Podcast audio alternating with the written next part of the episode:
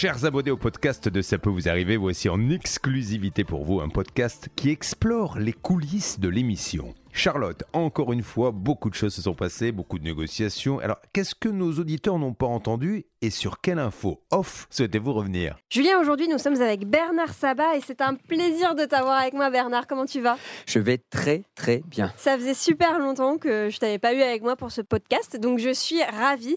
Et euh, bon, une des raisons pour lesquelles je t'ai proposé de rester avec moi pour euh, passer ces quelques minutes ensemble, c'est parce qu'évidemment, tu es le grand gagnant de la Champions League. Alors, tu ne le sais peut-être pas, mais ça fait 2-3 jours que Céline, dans le podcast, se vante d'avoir gagné, alors qu'en fait, elle n'avait pas du tout gagné.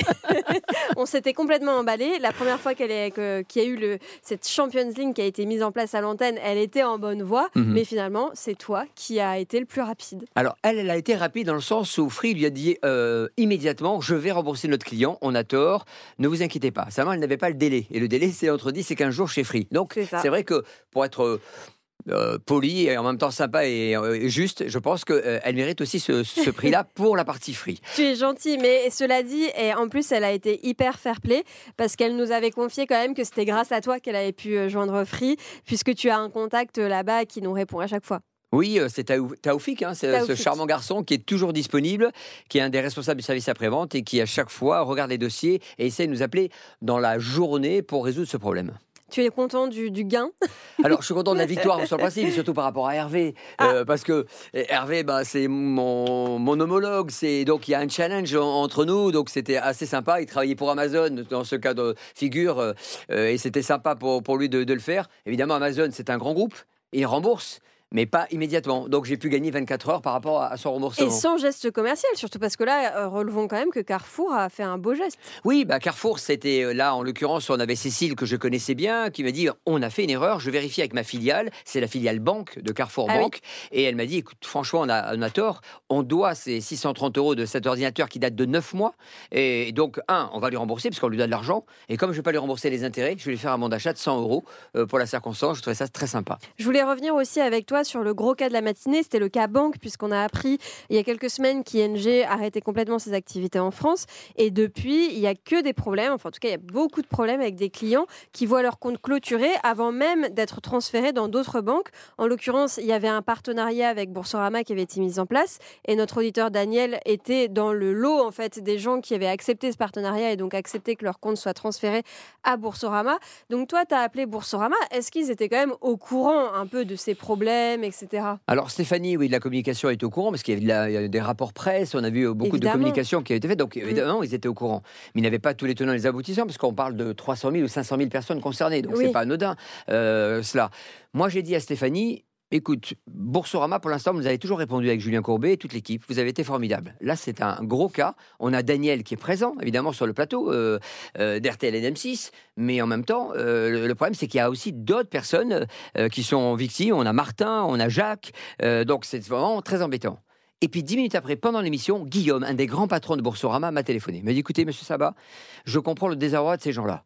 Mais le les responsables, c'est ING. Ils ont mis un partenariat en place, mais ils n'ont pas mis les bonnes passerelles. Oui. Donc, nous, évidemment, on paye les pots cassés en communication. Bah, alors, c'est eux qui ont fait n'importe quoi. Si, euh, si je me trompe pas, plus personne répond chez ING. Ah à oui, la salle sûr. des appels, vous avez eu personne à ING. Ils ont quitté la France au niveau du siège. Euh, ils continuent évidemment à traiter certains clients à distance, mais ils ont quitté la France pour des raisons qui les regardent. Le problème, Ouais. c'est qu'ils ont filé le bébé en partie à Boursorama. Et Boursorama ne savait même pas que certains clients étaient interdits bancaires. Parce que les gens qui sont interdits bancaires, c'est pas avec Boursorama qu'ils ont un problème. C'est qu'ils ont fait des chèques et des virements et des actions, euh, on va dire, de banque, mais à travers ING. Bah oui, et ah, le problème, c'est que les gens font des chèques sans savoir que leur compte est clôturé. Donc forcément, ils se retrouvent interdits bancaires. C'est ça qui est complètement fou et c'est pour ça que Guillaume, un des grands responsables de Boursorama, a pris le dossier en main. Il a pris tous les contacts qu'on a eu des victimes et il va se mettre en rapport avec l'association qu'on a vue, hein, qui est l'association France Conso Banque, Michel Guyot qu'on a eu à l'antenne. Il est déjà en contact avec lui par le biais d'une autre personne. Donc ça avance. Je pense qu'on devrait avoir des nouvelles dans Ouais. les prochains jours. Bon, après, j'imagine que évidemment, ce partenariat, il est pas sans contrepartie. Boursorama récupère plein de clients, mais ça a l'air d'être un peu un cadeau empoisonné quand même. Bah, là, je pense qu'en termes d'image, pour Boursorama, c'est pas bon. quoi. Donc, euh, ils sont pas contents. Et c'est vrai que ça écorne leur image. Inge est parti euh, de France, mais il laisse un bébé. euh, Ouais. C'est pas très agréable à, à vivre pour Boursorama. J'ai senti à travers Guillaume, un des grands patrons, un des grands responsables qui a communiqué avec moi pendant l'émission, qu'il était vraiment, un, très embêté Ouais. et qu'il accepte pas le principe de porter le chapeau d'Inge. C'est ça. Mais en tout cas, tu as bon espoir pour Oui. Daniel. Il a Oui. 9000 euros dans la nature. Là, il va les Ça va récupérer. être Il y a aucun clôturé doute. très très vite. Super. Est-ce que tu as d'autres dossiers sur lesquels tu as avancé ou est-ce que. Alors, j'ai un tu- scoop, Ouais. mais ah oui, euh, ah bah, je, je, le te le donnerai que pour lundi. Je vais te juste le teaser. Ah oui, un indice quand même. Un indice. Paula, Ouais. Paula, elle, Ah elle oui, était- c'était la retraite. La retraite pour sa sa maman, etc. Le dossier n'avançait pas depuis le mois de mars. Ouais. J'ai eu Philippe Bainville. Ah. Ben, je t'en dirai plus lundi. Est-ce que. je, je vois ton sourire. Est-ce qu'on peut commencer à sourire sur cette affaire? Est-ce que on peut être un peu heureux, Bernard? Si c'est le principe d'un indice, je peux pas te donner de solution. Oui, mais il faut, faut pas que tu nous laisses euh, de- dans, cette, dans ce mystère. Est-ce est-ce que est-ce qu'on peut se réjouir? Dis-nous juste si on peut un peu se réjouir. On avance plutôt pas mal. Ah, j'ai eu mon scoop. Attendez, on n'est pas journaliste. J'ai dit on avance plutôt pas mal. Je n'ai rien dit de plus. Merci Bernard, on a, on a hâte d'en savoir plus. Donc ça, ce sera lundi, hein, pas demain, mais lundi. Lundi ou mardi, évidemment, c'est la disponibilité évidemment de Paula et donc l'action que doit mener la CNAV qui doit finaliser l'accord euh, dès cet après-midi. Restez à l'écoute sur RTL et nous, on se retrouve évidemment demain pour euh, Ça peut vous arriver. À demain.